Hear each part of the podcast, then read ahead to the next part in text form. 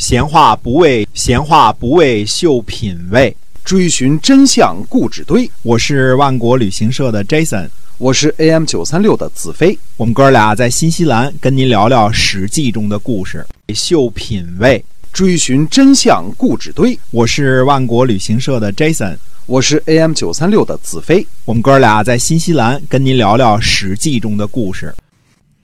各位听友们，大家好，欢迎回到我们的节目中啊，《史记》中的故事，我们来跟您讲那个年代所发生的事情。上一集呢，我们讲了鲁国的城邑之争，我们今天啊，呃，讲讲南边，讲讲楚国的事儿。嗯，公元前四百八十年的夏天呢，楚国的子西和子期讨伐吴国，到达了同瑞，就是同水之滨啊。现在看看啊，不是吴国经常去打楚国了，现在是楚国发兵呢去讨伐吴国了。嗯，陈敏公呢派遣使者公孙贞子前往吴国呢慰问啊，这是同盟国嘛，对吧？去慰问，结果呢，公孙贞子呢在距离吴国都城不远的梁去世了。按照规矩呢，副使将继续使命，并且呢，把灵柩送进吴国的都城。吴国的太宰伯嚭呢，前往慰问，但是呢，推辞呢，不接受灵柩。太宰伯嚭说呢，说现在是雨水很大的时候，叫涝水啊，这个很大的时候，不要损坏了大夫的尸体，以加重寡君的忧虑。所以呢，寡君希望推辞。那么副使呢，叫呃。玉隐呃盖，这个这人的名字叫盖啊。那么盖呢就对答说呢，说寡君呢因为楚国无道，讨伐吴国，伤害吴国的民人，寡君呢呃这个派遣盖呢做副手，慰问这个贵国的这个下级呃官吏，但是呢使节呢没有这个福禄，失去生命。折损在粮，我们呢为了筹集殡葬的财物呢，耗费了时间，呃，只好呢一天呢搬好搬迁了好几次。现在呢，君王派来迎接的使节说呢，不要让尸体进城，这就等于把寡君的命令抛弃在草莽了。下臣听说呢，侍奉死人就如同侍奉活人一样，这是礼。因此呢，朝聘途中呢。有使臣死去，应当奉其灵柩完成使命，已经成为礼的规定了。在朝聘的时候呢，被朝聘的国家发生丧事呢，也有一定的礼数。如果不是奉灵柩完成使命，那就等于呢，呃，遭遇什么呢？被朝聘国家的丧事而返回了。嗯啊，这样怎么可以呢？以礼来规劝人民，尚有人违背。现在呢，贵国大夫说。死了就丢弃，这就是抛弃礼。这样怎么能够成为诸侯的盟主呢？先民有句话说呀，说不要把死者呢看作污秽啊。那么，呃，这个使臣我呢，这个。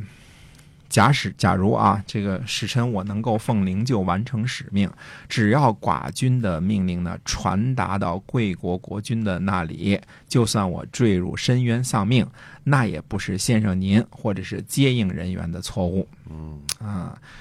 这就看出来了啊！这个吴国呢兴起不久，而且呢很长时间没有和其他的诸侯呢互通问候、互相聘问了。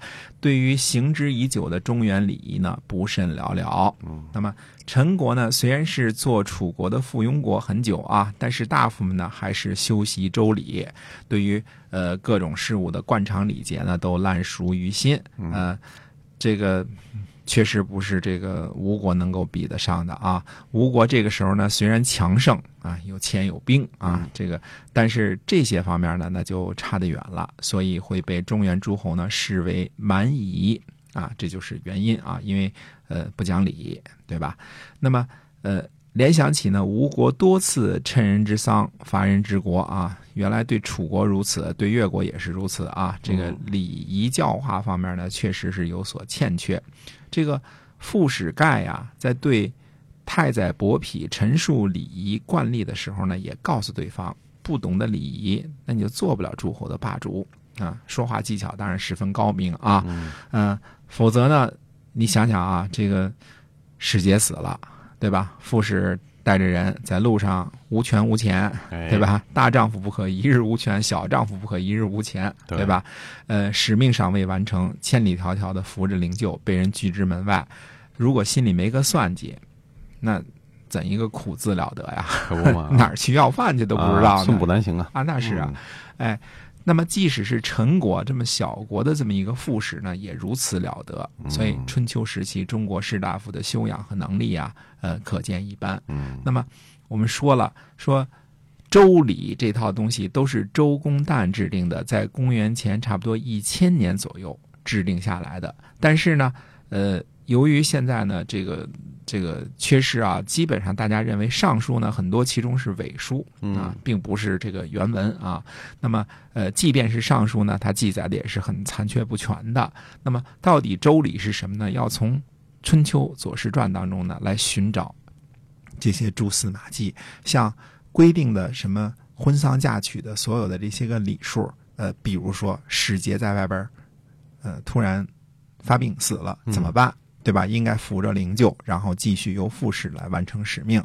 呃，像这些个对方怎么接待，然后对方呢正好遇见丧事，使节怎么做，呃，这都是有规定的。否则呢，按照礼数呢，盖是说的什么呢？如果我们现在进不了吴国的都城，就此就返回了。这是什么礼数呢？这是吴国遭遇丧事儿，哎，我们才这样做呢，就进不了城，然后直接就返回了，嗯带着灵柩返回了。所以这一说呢，那嗯也不吉利啊，对吧？